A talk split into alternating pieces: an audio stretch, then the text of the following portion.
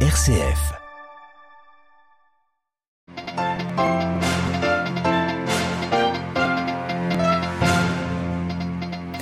La percée des soldats israéliens dans la bande de Gaza, ils affirment avoir pris possession de plusieurs institutions du Hamas, notamment du Parlement et du siège de la police. La pauvreté s'aggrave en France et les femmes en sont les premières victimes. Nous reviendrons ce soir sur le rapport annuel du secours catholique. Une erreur de la justice portugaise qui coûte son siège à Antonio Costa, le Premier ministre. C'est en fait son homonyme qui était visé par une affaire de corruption. Et puis dans ce journal, un détour au Mali, l'armée annonce avoir repris le contrôle de la ville de Kidal, bastion de la rébellion Touareg. Radio Vatican, le journal, Marine Henriot. Bonsoir. Les chars israéliens sont toujours massés ce mardi soir aux portes de l'hôpital Al-Shifa, le plus grand hôpital de Gaza.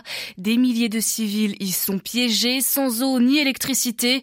Selon le directeur de l'hôpital, une fosse commune a été creusée dans l'établissement pour y enterrer des dizaines de morts. Israël estime que des infrastructures du Hamas se trouvent en dessous de l'établissement de santé.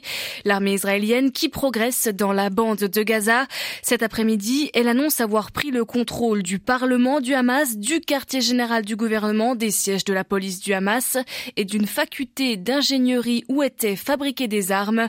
À Tel Aviv, les précisions de Julia Ganancia. C'est un tournant pour l'armée israélienne. Le porte-parole de Tsahal, Daniel Agari, a affirmé que les soldats avaient pris possession du Parlement, du siège du gouvernement et du quartier général de la police du Hamas à Gaza. Plusieurs institutions gouvernementales utilisées à des fins militaires par l'organisation terroriste. Les forces israéliennes se sont également emparées d'un complexe du Hamas abritant un centre d'entraînement terroriste, un centre d'interrogatoire et un centre de détention. De nombreuses armes ont par ailleurs été saisis. Si l'armée israélienne progresse, le Hamas a lui perdu le contrôle à Gaza et ses combattants fuient désormais vers le sud du territoire, selon le ministre de la Défense israélien Yoav Galant. Les chars israéliens sont massés ce mardi aux portes de l'hôpital Al-Shifa.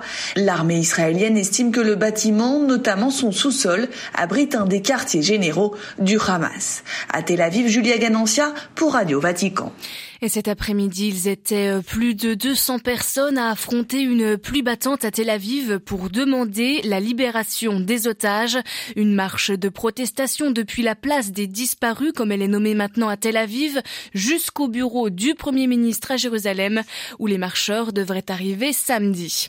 Enfin, toujours au chapitre de la guerre au Proche-Orient, Londres et Washington annoncent ce soir une nouvelle série de sanctions contre le Hamas et les personnes affiliées. Ces sanctions qui sont par exemple des gels d'avoir ou des interdictions de voyager qui visent les principaux responsables du groupe islamiste et leur soutien en Iran selon un communiqué du Trésor américain. Les femmes continuent à gagner en moyenne 13% de moins que les hommes dans l'Union européenne, des chiffres que vient de partager la Commission européenne à Bruxelles. Cela signifie que pour chaque euro gagné par un homme, une femme ne gagne que 0,87 euros, souligne la Commission. Les 27 s'étaient engagés l'année dernière dans une directive pour réduire cette différence, mais plusieurs pays européens n'ont pas encore incorporé ce texte dans leur législation, déplore la Commission européenne européenne. Les femmes qui en France sont donc plus en plus touchées par la précarité. Le Secours catholique a dévoilé son rapport annuel ce mardi et de plus en plus de femmes poussent la porte des centres d'accueil. En 1989, elles représentaient la moitié des bénéficiaires. Aujourd'hui, elles sont presque 58%. Le profil de ces femmes varie. Mères seules avec, avec des enfants, femmes de plus de 55 ans ou femmes étrangères. Mais toutes sont vulnérables à leur précarité de par leur statut de femme. Alors pour remédier à ce problème, il faut augmenter les capacités d'accueil, mais cela ne suffit pas. Selon Sophie Rigard du service du Secours catholique Caritas France, il faut également des solutions structurelles. On l'écoute. Nous, on, appelle vraiment à un plan qui soit ambitieux de lutte contre la pauvreté et qui s'attaque aux causes euh, structurelles. Donc il y a la question du logement, il y a la question de l'accès digne à une alimentation euh, saine et de qualité, il y a la question de la régularisation des situations administratives euh, pour, pour des personnes exilées, la question de s'attaquer aux emplois précaires, qui explique une grande partie de la précarité des femmes, des femmes aujourd'hui, et enfin peut-être d'arrêter de stigmatiser ces femmes, euh, notamment celles qui survivent avec des minima sociaux. Euh, le discours ambiant en France, il peut être celui bah, de les stigmatiser, de les présenter comme des profiteuses, des fainéantes. Et en fait, nous on dit que elles se battent au quotidien et qu'en fait il faut davantage qu'on reconnaisse leur dévouement et leur contribution essentielle à la société dans le fait qu'elles éduquent des enfants, qu'elles prennent soin d'une personne malade, d'une personne en fin de vie, et qu'en fait, il faut sortir du clivage où il y aurait les méritants en emploi les déméritants euh, hors emploi. C'est pas possible de, de, raisonner comme ça. Il faut arrêter la stigmatisation et valoriser euh, tout le travail invisible et gratuit que font notamment ces femmes. Sophie Rigard, responsable accès digne aux revenus au secours euh, catholique en France. Elle était interrogée par Alexandra Sirgan. Direction maintenant le Portugal. L'affaire de corruption qui a éclaboussé le Premier ministre Antonio Costa et l'a conduit à la démission il y a quelques jours n'en finit pas de connaître des rebonds et le dernier est rocambolesque puisqu'il s'agit en fait d'une erreur de nom commis par la justice. À Lisbonne, Catherine Laurent. L'un s'appelle Antonio Costa et l'autre Antonio Costa Silva. Le premier, le chef du gouvernement démissionnaire, le second, le ministre de l'économie. Le ministère public a impliqué le premier ministre sortant dans l'affaire de corruption en cours, ce qui l'a conduit à renoncer à ses fonctions. Mais, et la justice l'a reconnu, elle a commis une erreur, confondu les deux noms dans la transcription d'une écoute entre deux des protagonistes de l'affaire qui laissaient entendre que seraient faites des démarches auprès du chef du gouvernement pour faire avancer le dossier de l'entreprise Campus Start du centre de données géants construit à Sinèche un investissement de 3,5 milliards d'euros. Le ministre de l'économie Costa et Silva, qui nie tout lien avec l'affaire, a estimé qu'il y avait simple méprise. C'est sur les écoutes cependant que se base le ministère public pour faire peser les soupçons sur l'ancien premier ministre, qui avait fait part d'ailleurs de sa surprise. En attendant, la justice a remis en liberté les cinq accusés dans l'affaire et a abandonné les poursuites pour corruption et malversation. À Lisbonne, Catherine Laurent pour Radio Vatican. Deuxième tour de la présidentielle ce mardi au Libéria. Les Libériens doivent décider de reconduire ou non à la présidence l'ancienne gloire du foot Georges Weah au bilan critiqué ou s'il lui, lui préfère le vétéran de la politique Joseph Boakai. Un second tour de la présidentielle qui s'annonce serré entre les deux candidats. Ils s'étaient déjà opposés en 2017. Les deux concurrents se sont dit tous les deux confiants en leur victoire.